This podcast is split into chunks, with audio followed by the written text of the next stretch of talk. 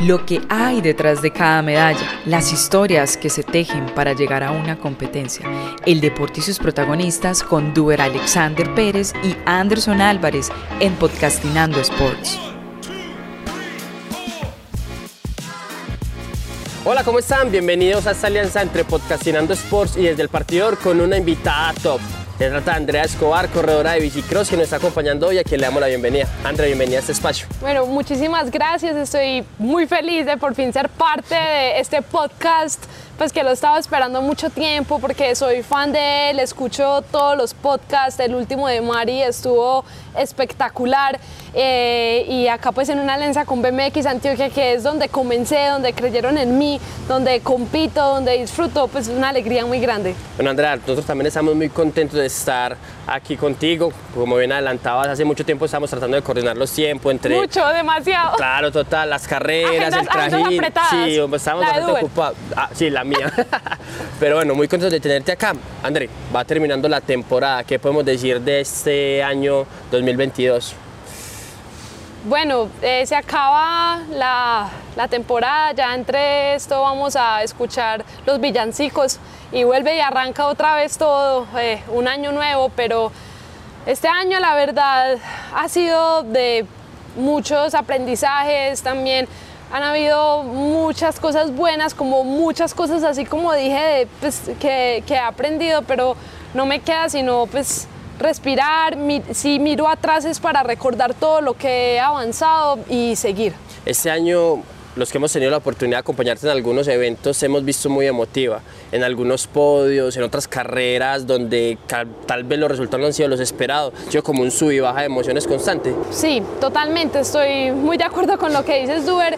Pues arrancó el año y recibimos la noticia de que pues todo iba a ser basado por ranking UCI, de que los puntos, todo iba a ser muy importante y viendo el calendario y siendo realistas acá en Sudamérica solamente había una o dos carreras donde desde que nos dieron ese comunicado podíamos empezar a puntear, entonces fue de en tres días viajé un, eh, planeé un viaje a Europa y me fui a un viaje que eran 20 días, me terminé quedando literalmente como casi cuatro meses en Europa eh, para perseguir mi sueño. Mi gran sueño era, eh, fue pues clasificar y volver a estar en la selección Colombia, representar a Colombia en los Juegos Bolivarianos y obviamente me fui con eso entre ceja y ceja y lo cumplí y fue muy emotivo. No fue el resultado que esperé cuando se cumplió pues como ese sueño que tenía, que tenía muy claro, pero la verdad me pongo a ver en el proceso y todo lo que tomó para llegar hasta ahí y fueron cosas muy positivas y muy bonitas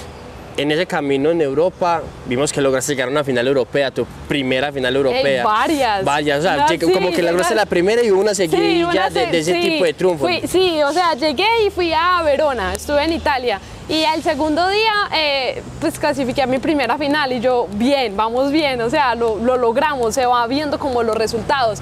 Después estuvimos en Solder, llegué a las semis, después de Solder Stuttgart, otra final, eh, después de eso Campen, dos finales y la verdad pues a mí yo decía, si a una Andrea de hace cinco años le preguntan, ella no, no, no lo hubiera pues como creído. Pues de creer sí, porque Andrea siempre ha sido una soñadora, siempre se ha visualizado en lo más alto, pero ya que está plasmado es, es, muy diferente, como decir, bien, vamos haciendo las cosas de una manera correcta esas conversaciones constantes con Nacho cuando se iban dando este tipo de finales, cómo era, no solamente desde lo técnico, porque seguramente te hacía las correcciones, te felicitaba por determinados movimientos, pero yo quiero que nos cuentes un poco de, hey Andrea, lo estamos logrando, porque sabemos que es un logro de un montón de gente y de un equipo de triunfo que lidera Nacho. Tú mismo lo has dicho, es un grupo de un montón de gente, no soy solamente yo. Pues en el partidor me paro solo yo, pero es que es, es un equipo, es el señor equipo y este equipo está conformado por personas muy especiales. Y obviamente Nacho, que es mi preparador pues técnico y todo, es pues como el, el pilar principal, porque en él yo deposito toda mi confianza en lo que es la preparación, en los picos de entrenamiento, los descansos. Yo Debo simplemente entregarme a él y confiar completamente, decir, esto es así porque debe ser así. Y además para mí Nacho es un modelo a seguir todos pues, los que conocemos a Nacho, vimos la, esa carrera deportiva impecable que tuvo Nacho, también eh, pues ir a unos Juegos Olímpicos, representar a Colombia, entonces digo, pues él es un atleta, él debe saber pues cómo, cómo es que debo llegar allá. Pero obviamente también está, lo, varios conocen a Rodrigo, Rodrigo El está Rodri. ahí, el Rodri, el Rodro, que está ahí para darme esos momentos de calma porque todos sabemos que esto es un deporte estallado, un deporte de vamos, vamos, vamos, más, más, más, más, más. Y es encontrar ese momento donde podemos respirar y la verdad reflexionar de todo lo que hemos recorrido, de encontrarnos a nosotros. Yo a Rodri siempre le, yo lo veo y yo soy, ay Rodri, namaste, gracias por estar aquí. Y pues yo, yo siento que Rodri, aparte de aportarme en mi recorrido deportivo, se ha vuelto un gran amigo y en esa persona que yo le puedo abrir mi corazón y decir, hey Rodri, yo siento esto, esto. Y yo sé que él desde su parte, desde basado desde el amor, él me va a enseñar a cómo lograr mis objetivos. Y sin dejar, pues obviamente atrás están mis papás. Mi, gracias a, a- mi papá, yo soy pues lo que soy, mi papá y mi mamá, ellos, yo, Andrea, la alegre, la luchadora, la sonriente, la educada, la- todo eso me lo han enseñado en casa. Y pues en mi casa no hay nadie deportista, absolutamente nadie. Yo fui, yo fui la que me atreví a soñar en el deporte.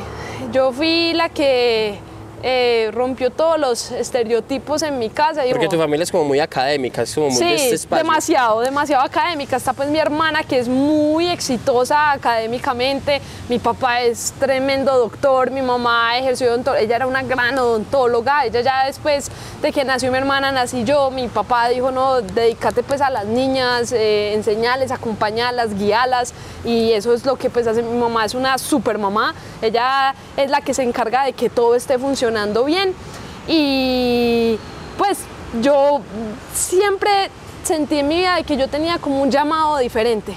Yo, yo decía, yo, "Ey, a mí me gusta más esto y todos en mi casa eran, no, hay que hacer esto, esto y esto. Y yo, no, yo, yo quiero esto. Y fue cuando yo dije bicicross.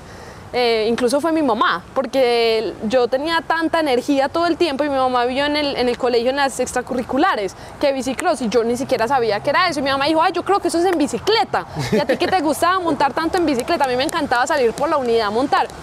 Y me metí pues a, a- a- me metió a bicicross, fue una entrada un poco fácil porque era la única niña y me hacía en un ambiente muy pesado. Pero ven, Andrea, vamos, vamos por partes como para no, no mezclar todos los temas, porque yo siento que esos son etapas de la vida que podemos hablar acá y que podemos hablar más a profundidad. Ajá. Entonces, eh, volvamos a Europa, las conversaciones con Nacho, Sí. el equipo de triunfo. Sí. ¿Cierto? Ya que mencionas, eso, empecemos como a desglosarlo Eso. todo. ¿Cómo es que llega Nacho a tu vida? Porque bien, como toda la comunidad del BMX sabe y para la gente que no conoce tanto de nuestro deporte, eh, no es que Nacho haya estado todo, en todo tu proceso deportivo. Entonces, ¿en qué momento es que decides, vení, voy a empezar a trabajar con Nacho? Eh, eso fue a me- en la mitad del 2019. Yo la verdad necesitaba un cambio. Estaba muy estancada, eh, resultados y yo no veía mejoría y tenía una, una gran como pelea adentro de mí que era como, pues yo digo que yo soy eh, biciclosista profesional, yo digo que yo soy atleta, pero yo no me, no me siento así, mis resultados no eran así, yo también cuando me piden hacer ciertas destrezas no lo puedo lograr y yo decía, bueno, yo he entrenado con muchos entrenadores acá en Medellín, to- todos me han ayudado muchísimo y estoy eternamente agradecida con cada uno de ellos, pero a mí nunca por mi cabeza se me cruzó Nacho. Es que yo con Nacho, si mucho me había cruzado un hola, ¿cómo estás? O hey, felicitaciones. Cada vez que ganaba yo decía, ay, tan teso, pues felicitaciones. Pero mm, mm, Hasta ahí llegaba. Hasta ahí llegaba. Yo incluso yo decía, yo creo que él a mí no me quiere. Porque yo, yo lo veía y yo, o sea, y él es serio, no habla, y yo, ¿es insensible o qué? pues este ser humano que... eh, y fue mi mamá la que me dijo después del Gran Nacional en UAT muy mal me fue y mi mamá dijo, André, yo sé quién te va a entrenar. Y yo, ¿más quién? Nacho. Y yo, Nacho, ¿es en serio? Sí, Nacho. Y bueno, me atreví a mandarle un mensaje por WhatsApp y yo, hola Nacho, ¿qué más están? ¿Nos pode- podemos reunirnos a hablar? Y me dijo, sí, claro, nos vemos a las 4 en la Supercross. Me dijo, Así, lunes. así a las 4. Y yo me acuerdo que por cosas del destino yo estaba por aquí, cerquita, y yo llegué a las 3 y media y Nacho ya estaba sentado, esperándome. Va a llegar. Y yo, uy, ¿será que llegué tarde? Ok, y él estaba ahí. yo, hola Nacho, ¿qué más? Tan, tan. Y él, listo, André, empecemos. Eh, nos vemos mañana a las 5 de la mañana en Power, en el gimnasio. 5 de la mañana. 5 de la mañana. Y yo, 5. Y él, sí, a las 5 de la mañana nos vemos. Y yo, ah, listo, perfecto, está bien. Y yo llegué a mi casa muy emocionada. Yo, ma, ya cuadré con Nacho, todo está listo, arranco a las 5. Y mi mamá dijo, Sergio sufre de insomnio. ¿O qué? Nacho sufre de insomnio. ¿Por qué? Porque van a ir a las 5. Y yo, sí que a las 5. Y ahí empezó todo, el club de las 5 a.m.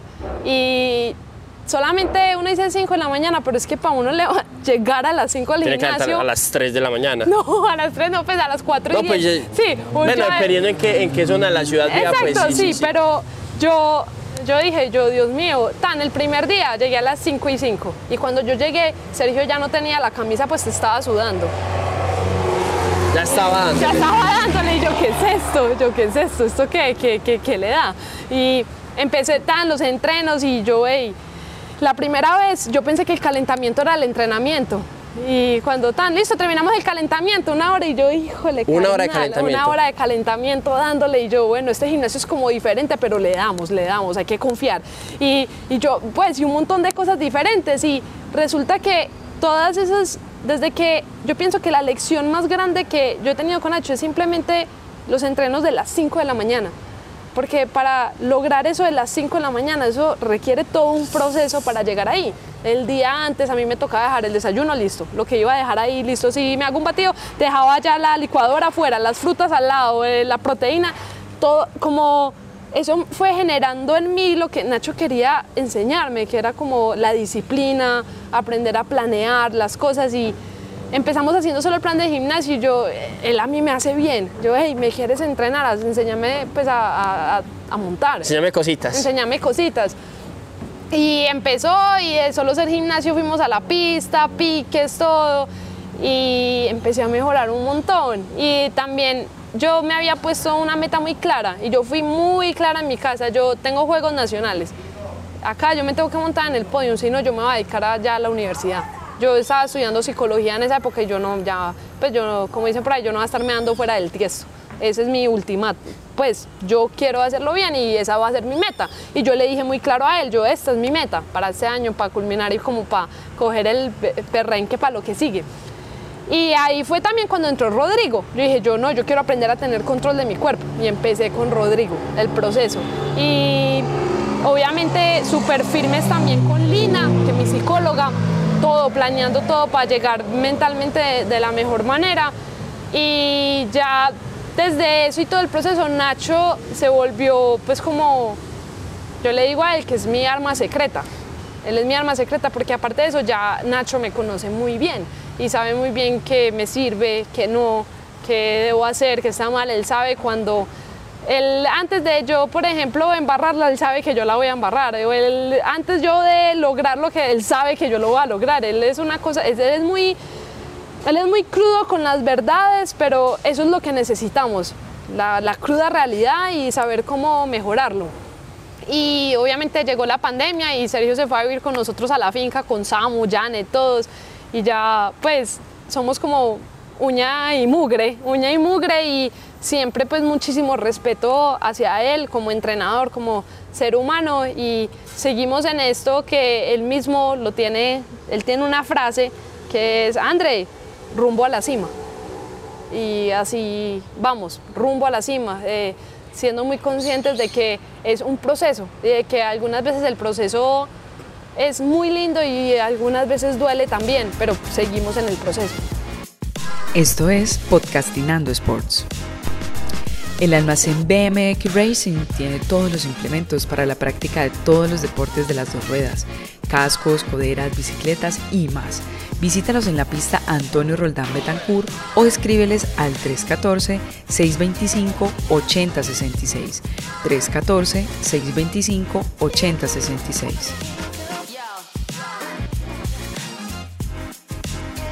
Andrea, en ese proceso con Nacho, ¿qué ha sido lo más difícil? Y no hablo desde, desde los ejercicios, desde las madrugadas, que yo creo que ya hoy por hoy se te han vuelto hábito.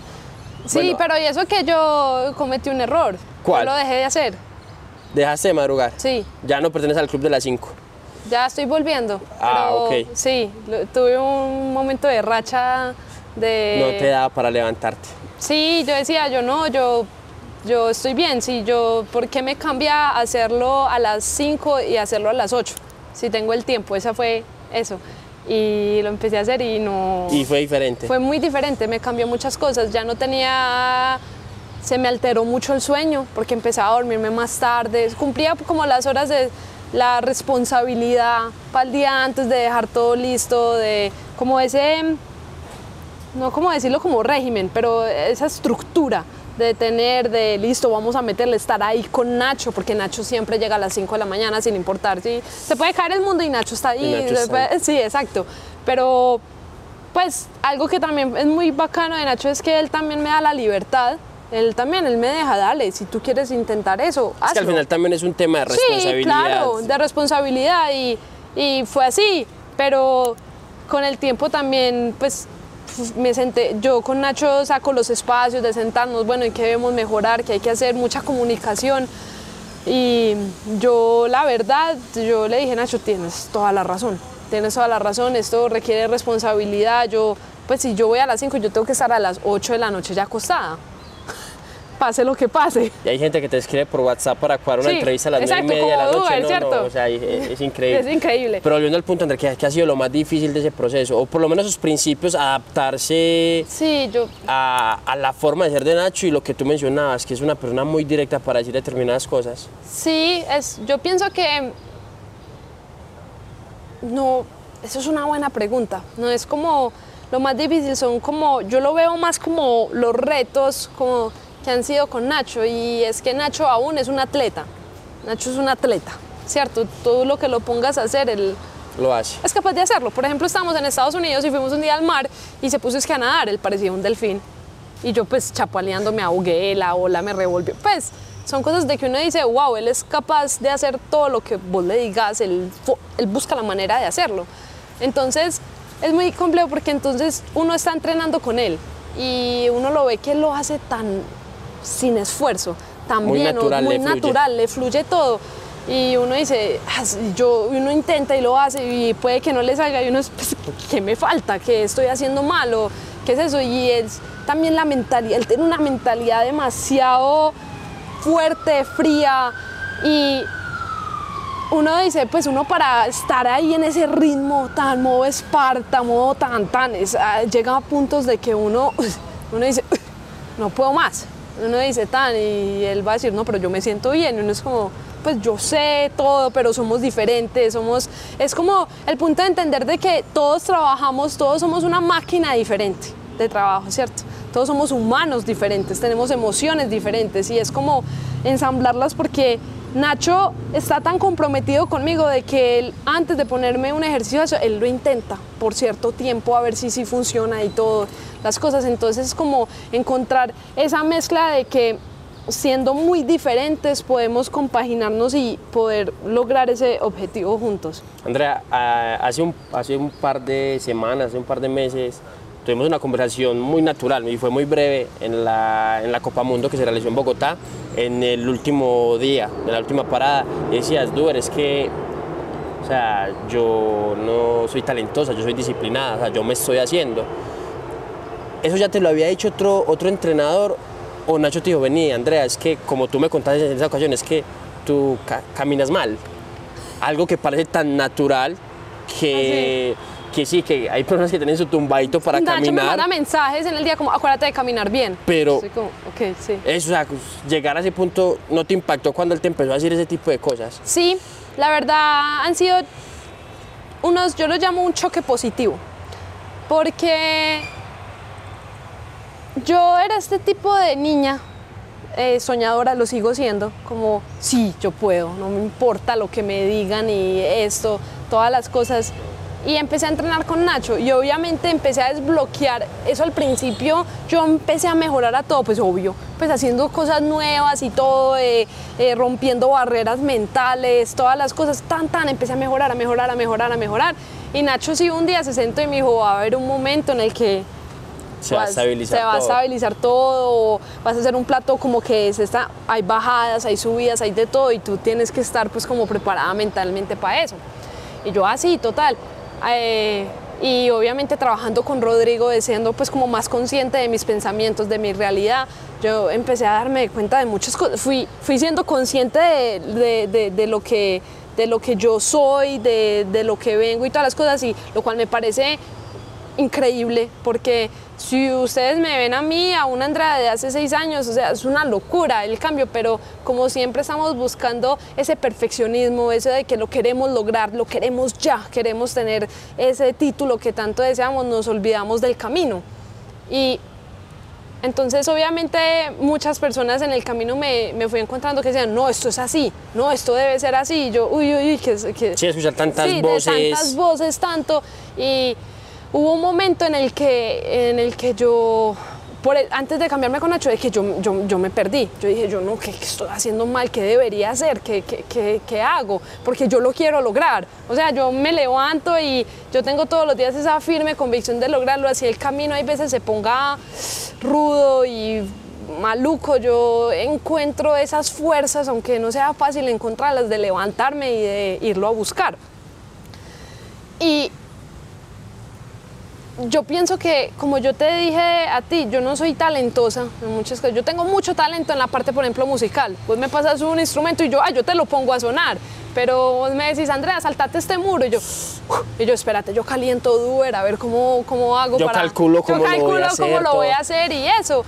Y y todo ha sido de trabajo, de trabajo. Y Sergio, Nacho, pues para los que es que yo le digo Sergio, Nacho, eh, siempre está ahí para recordarme de que yo sí puedo, pero me toca trabajar para ello. Y por eso él me dice a mí, por eso tú, André, tienes que llegar antes de las 5 de la mañana. Así yo llegué a las 5 y 10, 5 y 4. Él me, todos los días me recuerda, Tana, es que la única forma es haciéndolo, es lográndolo. Y yo siempre he tenido esa mentalidad de, de listo, hay que entrenar. Y yo siempre, a mí me han visto y yo soy muy metelona y todo eso, pero Sergio me ha creado ese hábito de hacerlo muy consciente, de no solamente pensarlo, soñarlo, eso, sino ejecutarlo y de ser capaz de, de- de romper todas esas barreras físicas, mentales que uno piensa que tiene. Y aquí también es, es que la actitud es una decisión, no es algo que viene contigo. Tú decides si tienes la actitud para lograrlo así. Yo puedo parecer siempre muy alegre, muy motivada y todo eso, pero yo también tengo mis, mis luchas internas. Pero yo también, aunque algunas veces se ponen muy complejas y eso, yo intento de la mejor manera de buscar una manera de expresárselas a Nacho o a alguien que esté cerca de mí y de tener esa actitud de listo, no estoy en un buen momento, ¿cómo voy a hacer para mejorarlo? ¿Cómo voy a salir adelante? ¿Qué tengo que hacer? Pero todo eso requiere de mucha determinación, de mucho coraje y yo siento de que muchas veces en mi vida yo lo he encontrado y lo tengo, es parte también de mí porque se, se vuelve hábito, hay cosas que se vuelven hábitos y, y ya yo siento que todos los días sigo aprendiendo y, y eso, pero yo hasta algunas veces me impresiono. Yo digo yo, eh, Ave María, esto sí es mucha, mucha entrega y motivación, pero al final me encanta. Esta vida a mí me encanta. Los, las partes, los, las, cuando ganamos, cuando todo se cumple, todo es muy bonito, todo se ve muy claro. Cuando no, es cuando la verdad vemos de qué estamos hechos y de cómo salimos adelante. Andrea, este año hemos visto llorar varias veces y no es usual. No es usual que eso suceda porque como bien mencionada siempre estás como vibrando alto y, yo creo que también el tema de ser figura pública porque al final ustedes, en especial en el bicicross, redes sociales, medios de comunicación, ese tipo de espacios los van convirtiendo en figuras públicas y referentes. ¿Cómo, ¿Cómo ha sido manejar eso? Porque, obvio, digamos que también hay una cara que se le muestra al público y no es hipocresía como muchos lo pueden pensar, sino que, venga, yo quiero que la gente me vea bien, pero cuando uno se quiera en público, ¿cómo se maneja? Cuando, cuando estamos tan acostumbrados a verte siempre sonriendo. Sí, sí, Duber, pues la, la verdad es que ha sido un año muy diferente a todos, pero ha sido un año en el cual he aprendido mucho. Eh, toda, como pues lo mencioné en algún momento, toda lucha es interna. Tú nunca, nunca sabes por lo que una persona realmente está pasando. Es que sonrisas vemos, historias no, no sabemos. y para mí ha sido poco fácil, pero, pero he encontrado esa energía, he encontrado esas fuerzas donde pensé que no las tenía de, de listo, si no está bien, ¿cómo, cómo, lo puedo solucionar? ¿Cómo, ¿Cómo puedo salir adelante? Pero ha sido un año lleno de retos a nivel emocional, también familiar, muchas cosas que pocos se alcanzan a imaginar, pero todos tenemos luchas. Así como yo tengo la mía, tú tienes la tuya, tú tienes y ninguna lucha es pequeña o grande. Cada uno tiene su, propio, su propia dimensión de la lucha. Y yo pienso que aún así es, es, admirable, es admirable porque yo digo, si yo he pasado por esto, uno no entiende algo hasta que lo siente o algo así y uno conoce personas que le han pasado y uno dice, tan berraca esa persona pues como fue capaz de buscar la manera de salir adelante, si esa persona es capaz, yo también puedo, yo también lo puedo lograr, pero al fin y al cabo es también yo quiero levantarme y sentirme feliz con mi determinación, con mis ganas de lograrlo y eso es lo que yo siento que he estado haciendo. Pero obviamente, pues como tú has dicho, me han visto llorar y eso es porque algunas veces uno dice como que, uy, a ver, tan y eso, pero es necesario dejar salir esa, ese taco que uno tiene y coger más impulso de ir y, y también es es lindo porque uno aprende quiénes están ahí, quiénes están y quiénes están para ayudarte y eso también es muy lindo, ver gente que te apoye. Andrea, ¿cómo es ese contraste de cuando se obtiene una medalla, un podio, que el celular, por ejemplo, esté a reventar? La cantidad de mensajes en WhatsApp, en Instagram, pero cuando el resultado no es el mejor, ¿qué? O sea, no es, la misma cantidad de gente. para nada, pero es que por eso ahí también lo que más importa es quién eres tú. Porque títulos hay, muchos.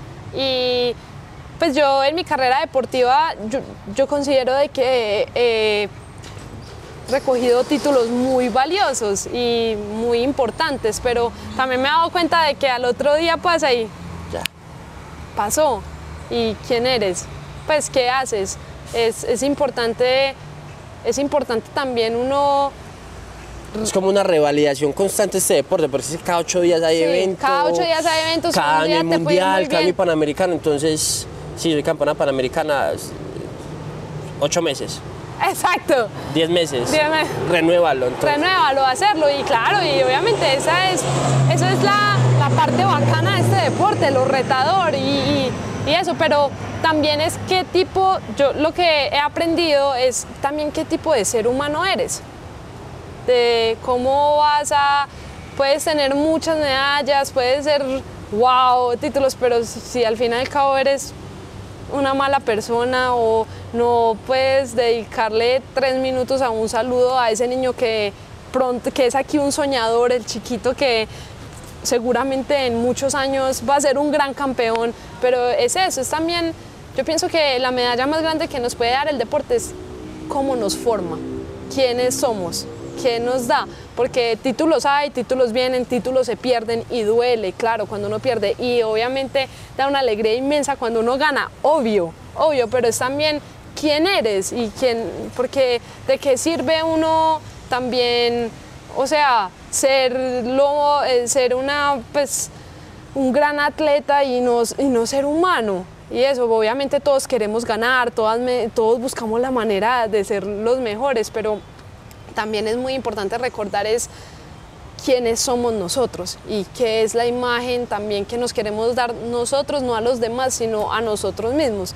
Yo muchas veces me pregunto eh, si yo, una Andrea, pues como está actuando, otra Andrea la viera, ¿qué, qué, qué sentiría o cómo fuera la, la, reacción? Porque al fin y al cabo en este mundo pues somos, es, es uno con uno mismo. Uno, pues, ¿de qué va a servir uno intentar aparentar algo que uno no es o de caerle bien a todas las personas, eso es muy exhaustivo. Eso uno con el tiempo va aprendiendo de que lo que uno mejor debe hacer es, ser, es ser real, es ser uno.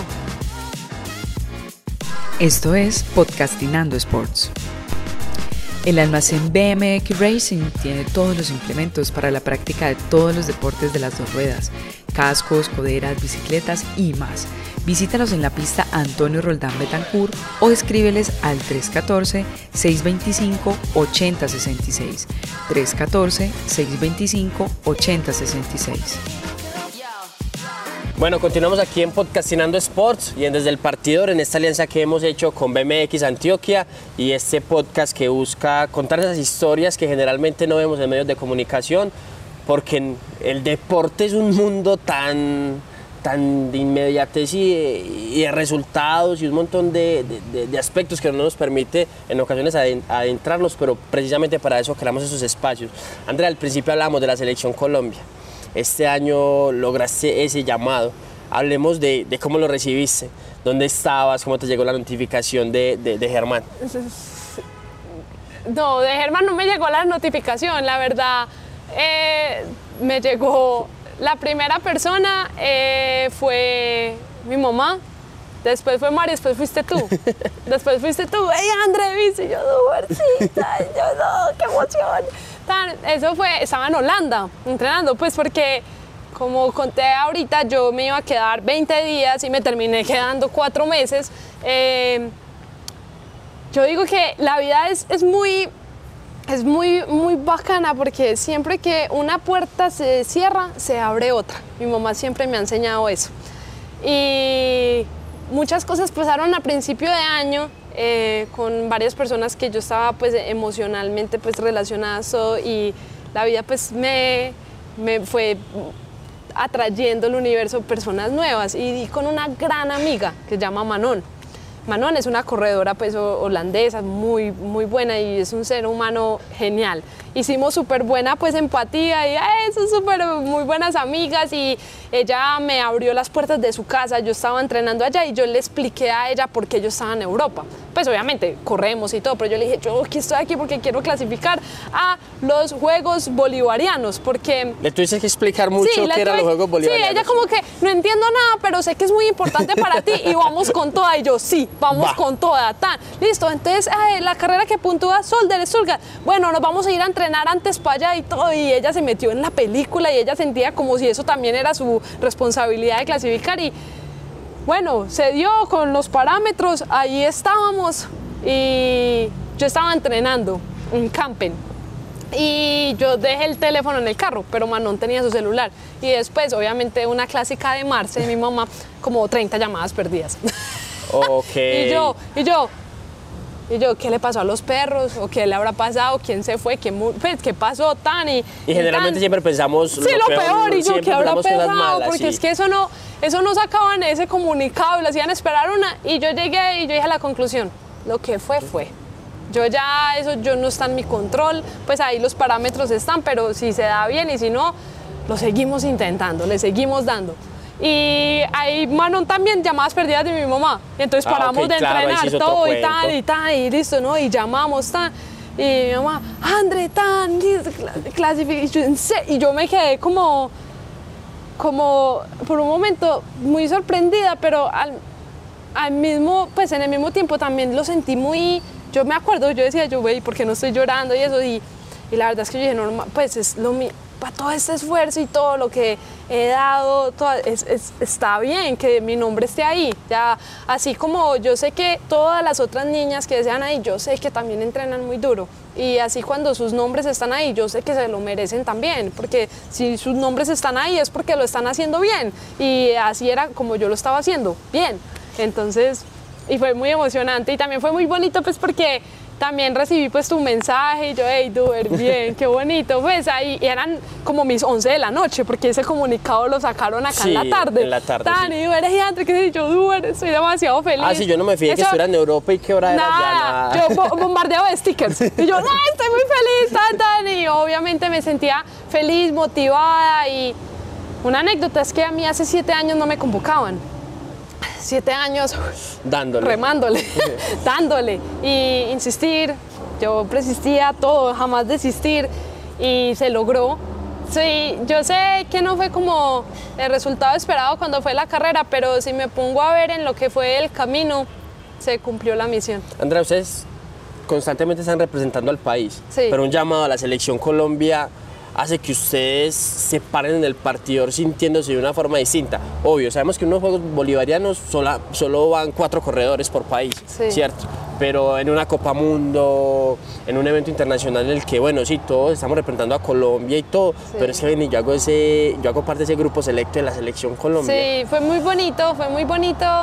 Y también yo pienso que muchas cosas me cogieron también por sorpresa, porque hacía tanto tiempo yo no vivía algo así. Por ejemplo, entrenando, yo, yo, yo no sabía si arrimarme a ver el video o como pues algo que hacía tiempo no, no sentía, pero sin duda alguna una energía muy linda. Obviamente, pues seguimos entrenando y para, para hacerlo mejor, volver a llegar ahí, estar ahí, eh, darlo todo. Pero sí, lo que tú dices, eso es, algo especial, es algo especial, es Colombia y yo soy, y yo me siento la verdad muy orgullosa cuando me pongo así el buzo de Colombia, si yo sea parte de la selección o no, para mí es Colombia en general, nuestras, nuestra tierra, nuestra cultura, nuestra berraquera, todo. Para mí ser, pues, representar a Colombia es un orgullo inmenso. Andrea, esa pregunta creo que se la hemos hecho a todas las personas que han pasado por acá. ¿Realmente ustedes sí se sienten que están representando todo un país, porque, a ver, y si todo Okendo, porque Okendo fue el que contó, después de la medalla olímpica, es que el que gané fui yo, ¿cierto? O sea, yo reconozco que hay un trabajo de un equipo y todo, pero el que gané, quien se colgó la medalla fui yo, y yo no entendía cuando llegué al país, decía Okendo, que la gente me, me dijera muchas gracias por la medalla. O sea, yo decía, pero esta gente, pues, ¿por qué sienten como si la medalla fuera de ellos? Sí.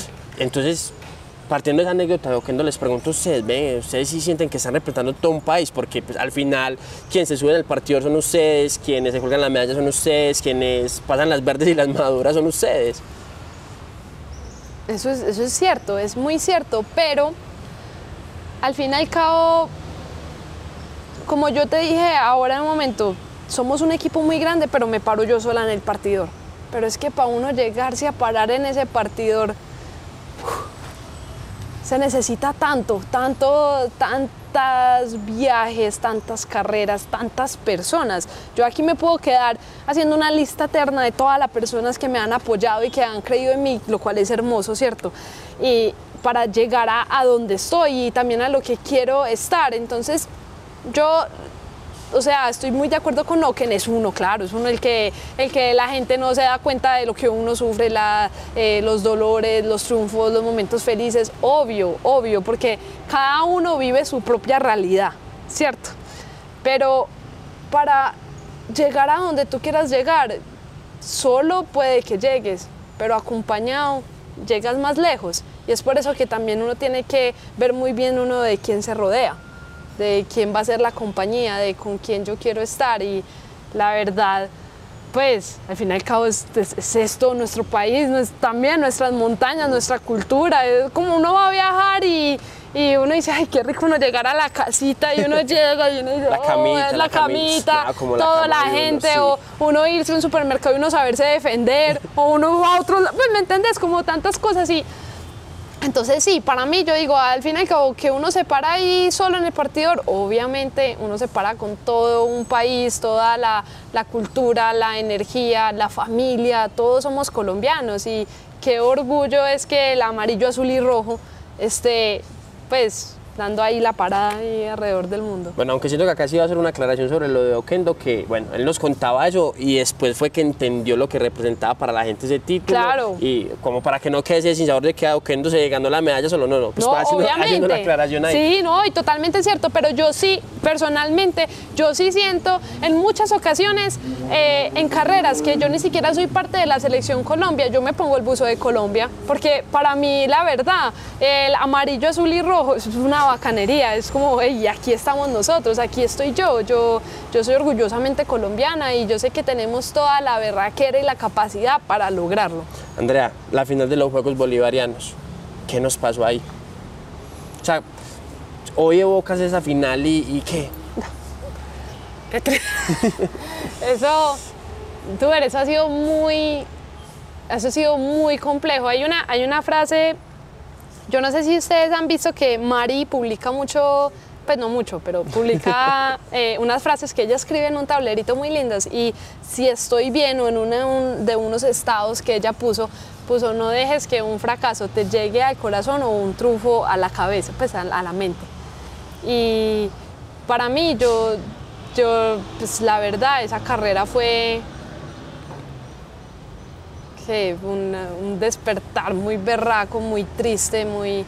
Ya venían pasando muchas cosas también en, las, pues en lugares afueras de, de bicicross y eso, y, y no, no haber sido capaz o de lograr de lograr eso que tanto yo anhelaba, estar pues como en el podium y eso, fue muy duro porque la verdad todo ese esfuerzo que se hizo para llegar ahí no fui solo yo, fue todo un equipo, mi mamá, mi papá, Nacho, Rodrigo, Lina, Lina, pues Ilse, muchas personas y, y no, y no lograrlo, eso, eso fue, fue muy duro y a mí, yo hubo un momento y yo dije, yo, "Oh, ¿qué acaba de pasar? Y yo miraba y yo miraba atrás y yo no, pero yo me acuerdo que en ese momento yo, yo lo di todo, intenté darlo todo, pero no fue suficiente, ¿no? Y no fue lo que esperaba, pero que con el tiempo pasar y todo aprendí de que lo asumo, asumo que fue así, no lo puedo cambiar, está en el pasado, por más de que intente yo no me puedo volver en el tiempo. Así como entré y salí, sé que puedo volver a entrar, pero sé que tengo que aprender de lo que pasó y aprendo de, de ello y estoy lista para seguir. Poco fácil ha sido, pero yo sé que yo tengo las capacidades para, para lograrlo. Esto es Podcastinando Sports. El almacén BMX Racing tiene todos los implementos para la práctica de todos los deportes de Bueno, las Andrea, ya hemos hablado un cascos, poco coderas, de- de lo que ha sido el recorrido de este Visítalos año, en la pista Antonio Roldán términos o escríbeles al Yo 314 creo que ya hablemos de 625 80 momentos puntuales de tu vida 66 deportiva. 314 Ahorita mencionabas 625 Juegos 80 Nacionales. 66 Ah, sí. ¿Qué tal fue esa experiencia y lograr ese objetivo que No, tenías? esto fue que una era estar ahí en el podio. Eso fue una berraquera, eso fue fenomenal. eso fue muy lindo porque, em, pues como lo mencioné antes, yo hablé muy claro con mi equipo, yo fui muy así, yo, bueno, así como uno se pone metas de esta es y si no, pues ya, pues muy bonito todo, pero seguimos a buscar en otros aspectos en la vida cosas y, y eso fue increíble. Todo mi equipo se se puso las pilas y entrenamos, o sea, lo que me dijeran a mí Nacho me decía, eh, duerma en la cabeza, yo dormía en la cabeza si tenía que dormir. Nacho, eh, Rodri me decía, hay que pararse en la, también en la cabeza de una hora. Yo, pues madre, Ahí la hora me paro, pero lo que se hace, se hace. Lina me decía, haga sus tareas, yo las hacía. Y pues es que la cosa fue que hacía los últimos Juegos Nacionales, eso fue una cosa bestial. Dude, Yo me caí, no, me fue tan mal. Es que me- yo solamente me acuerdo que, y eso fue en Ubaté. Ay, eso, No, eso- esos juegos tienen un par de anécdotas chéveres. eso fue bestial. eso fue bestial. Y yo decía, yo no, yo quiero cambiar la historia, yo quiero cambiarla. Sé que cuatro años, pero yo tengo cuatro años para hacerlo, yo lo puedo hacer. Y estar allá en Bogotá era pues la pista Supercross y esa pista pues, o sea, súper técnica todo y yo no, vamos con toda, vamos a lograrlo. Y eso fue muy lindo porque así como todos me ayudaron a llegar ahí, yo me comprometí, yo los voy a llevar a todos también. Si ustedes me acompañaron a llegar, lo mínimo que yo pueda es que estén ahí para presenciar sea lo que sea el resultado, pero que estemos juntos.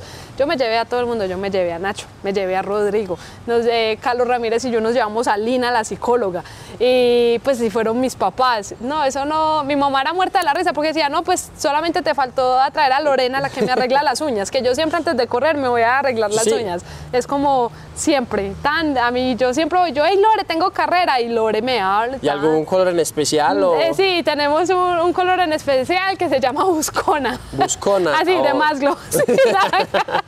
Sí, y yo, y yo eh, es muy charro porque yo digo, sí, Lore, para buscar el triunfo, vamos, Ah, vamos, vamos. tiene sentido. Sí, sí, No era en el otro contexto, gente. No, no, no, era, no, Duber, no, que- no, no, no. Ey, no, no. Bueno, gente de sí. Es porque opinan de esto, ¿ah? ¿Qué es esto? Eh, no, y, y estar allá y cuando crucé la meta y yo solamente vi a, a, María, pues allá adelante, yo... Venga, entre Mariana y tú quizá llegaron a hablar, "Ey, queremos el 1 y 2, queremos el 1 y 2. Pues, o- pues, obvi- obviamente, más aún en Juegos Nacionales, que eso es un nivel de regionalismo alto. Sí, ahí sí se siente a flor de La toxicidad, la toxicidad. la- sí, pues, y obviamente es, lo que queremos es Antioquia, Antioquia, Antioquia en el podio, ¿cierto? Así como todos los de Bogotá dicen, no, Bogotá, Bogotá, Bogotá, los de, pues, todo. eh, obviamente, lo queríamos, lo queríamos así. Y, y fue muy lindo también porque yo recuerdo que Mari venía de su lesión y ella estaba otra vez compitiendo y eso, entonces fue, fue muy bonito porque ella también venía ahí con su, su proceso de lograrlo, de volver a ella sentirse pues como lo que es Mari. Y, y fue muy lindo porque Rodrigo estuvo toda la semana allá y hacíamos meditaciones súper rico todos los tres así unidos, éramos ah, Sharama, de todos así, vamos, vamos con toda, lo podemos lograr. Y pues fue, fue una experiencia muy linda, pero lo más lindo de eso, Duber, fue, fue llegar tan, yo me acuerdo que abracé a Mariana y yo desesperada me fui para la tribuna a buscar a mi mamá y a mi papá. Y yo, yo veía a mi mamá llorando, así ella era quebrada en llanto y ella me decía, Tatica, fuiste capaz, lo pudiste lograr. Y, y yo le dije a mi mamá, no mamá, lo logramos, lo logramos. Y mi papá está ahí, ese orgullo de mi papá, porque él siempre, ustedes, pues cuando mi papá daba la pista, él siempre carga su cámara. Sí, sí, sí. Y él es así, y él así, todo, y es muy charro porque él enfoca con la lengua. Sí. Ah, no, no, no, me fijo en ese Y él no se da cuenta, y yo soy muerta de la risa. Yo soy pa, tan, te concentraste. Y él se encarga de guardar cada detalle, cada detalle. Y, y fue un momento muy lindo porque veníamos como que no de no lograr de los resultados mucho a los Juegos Nacionales y algo muy grande, pues que es algo que es muy importante acá. Ay, eso fue muy bacano y yo pues y yo, yo no cabía en el pellejo. Yo la verdad yo me sentía muy feliz, digan lo que digan, porque al fin y al cabo uno siempre debe festejar sus propias victorias, porque si uno no se las festeja, ¿quién se Es las va a sí. festejar a uno? No, y además, como yo creo que ese ha sido como el tema central de, de- de este podcast, de este video podcast, que las luchas internas. Es que Sí. nadie conoce esas luchas internas y hay que, que haya reaccionado en ese momento como reaccionaste porque estabas bien emotiva. Sí, eso, sí, pues sí, la verdad es que uno piensa que por más oscuro siempre la luz va a estar, pero uno se debe encargar de encontrar la luz, porque la luz no llega sola. Así como los momentos duros no llegan solos, así es. Todo, es una, todo pasa por algo, todo es una razón, pero es la actitud. Como yo te dice, actitud es una decisión. No es algo que uno nazca de que "Ey, yo nací con una super actitud. No, eso se va construyendo.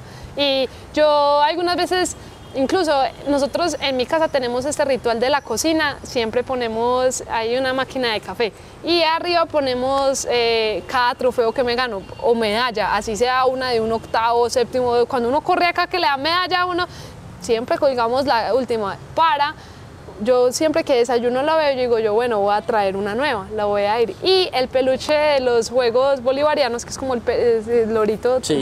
lindo, nunca lo hemos quitado ahí. Y en estos días alguien me va diciendo, no, es que Juegos Nacionales son el próximo año. Y yo, Ya es ponerse el chip y. y yo digo, de madre, cuatro años. Y yo estaba con Mari en estos días y yo, hey, Monami, porque yo le digo a ella Monami.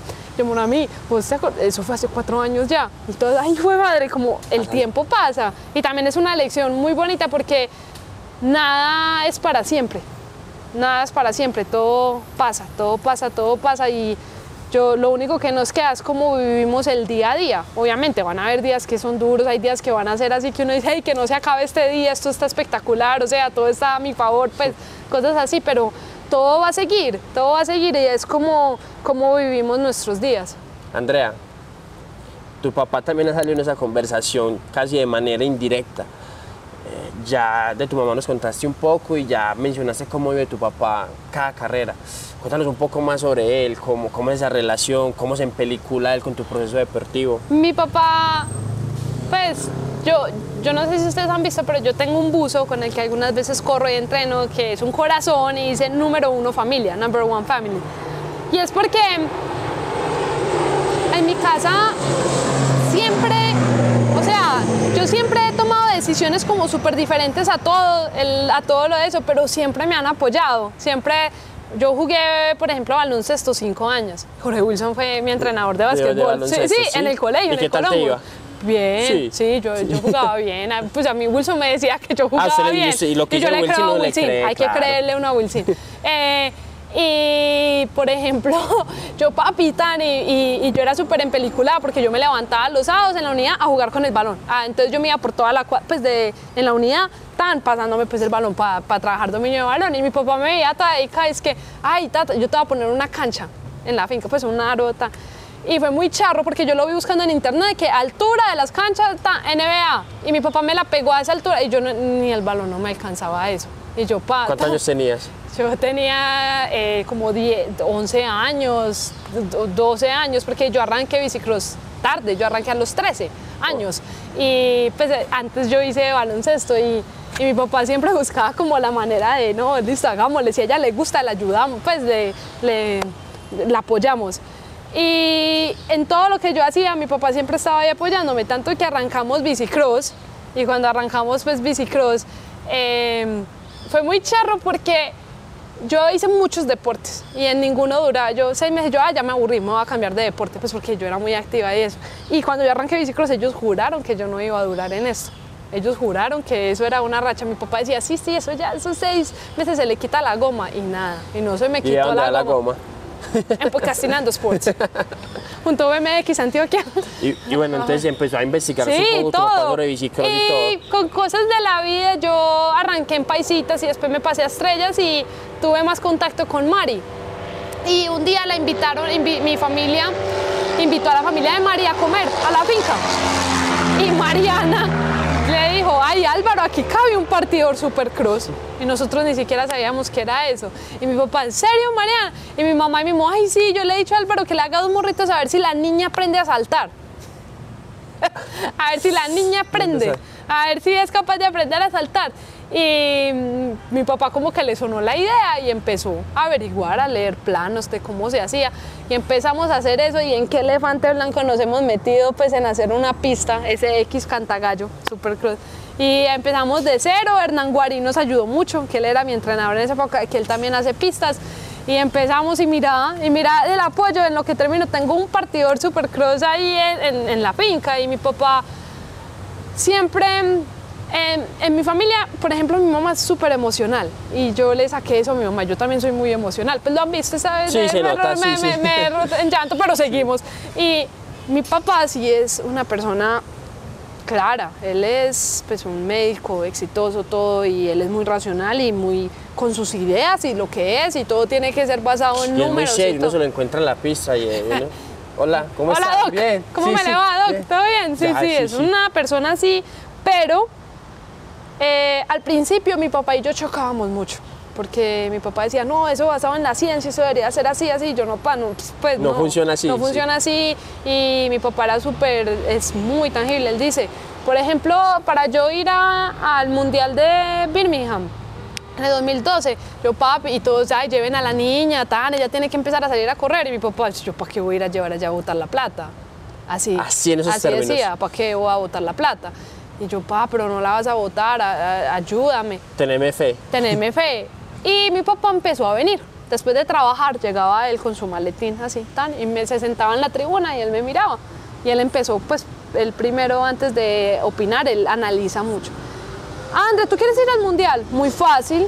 Sáltate el doble grande tres veces seguidas. Si no te lo saltas, no vamos. Ay, ¿y qué le ha dicho Andrea? Y yo, ¿qué? Que me salte que en esa época esa recta era el doble grande, el mismo nombre lo dice. Y yo, Hernancho, Hernancho, si yo me salto este doble grande, mi papá me lleva al mundial.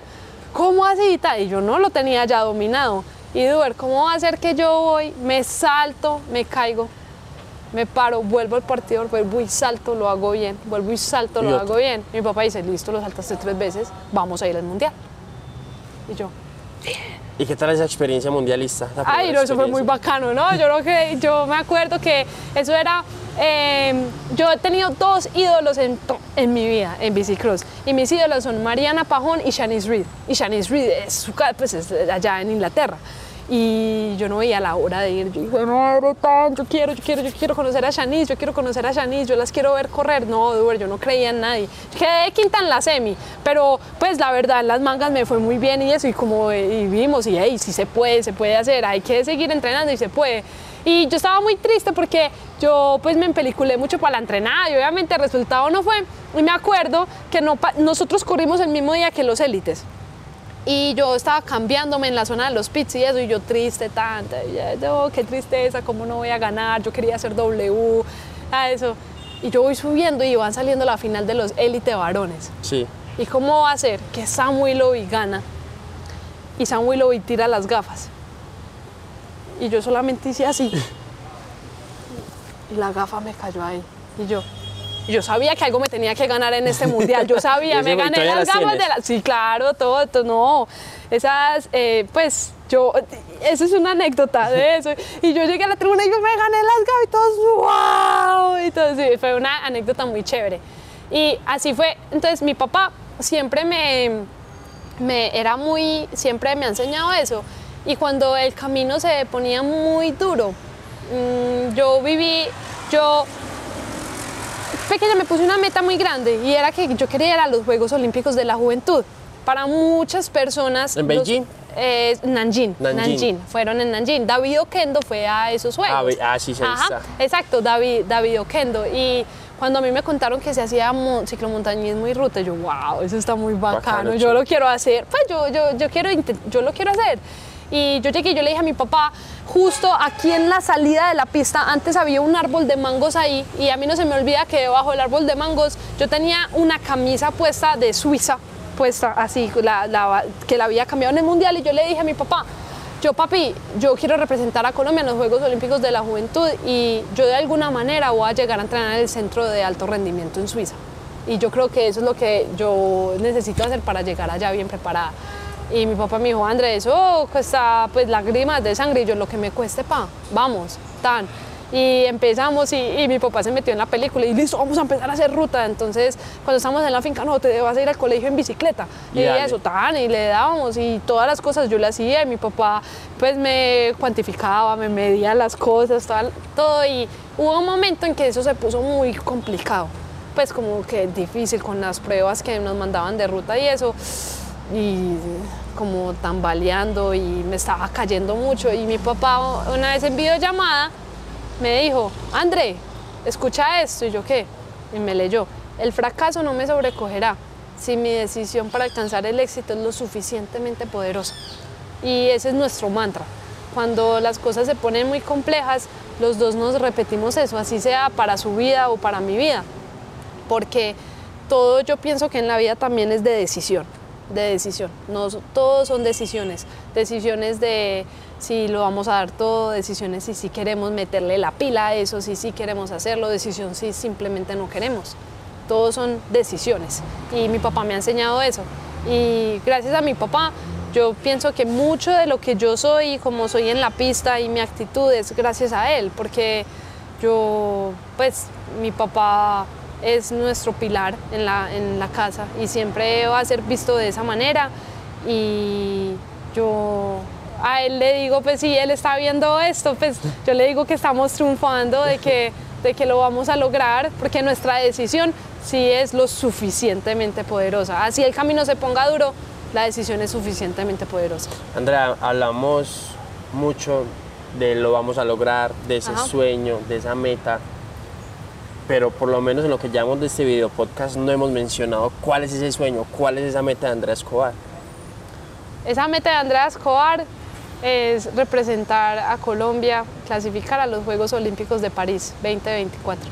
Eh, puede que se vea lejos, pero tantas cosas pasan en un camino, en un año, en eso, y, y yo sé que tengo el equipo, yo sé que tengo todo para poderlo lograr, el apoyo de personas muy bonitas, pero también sé que va en mí y sé que debo arreglar muchas cosas en mí, muchas cosas, pero sé que tengo las capacidades para hacerlo y, y de lograrlo. Y sea lo que sea, si sea bien, si no, obviamente también se sigue, pero disfrutar el camino y de que hacer que cada día cuente.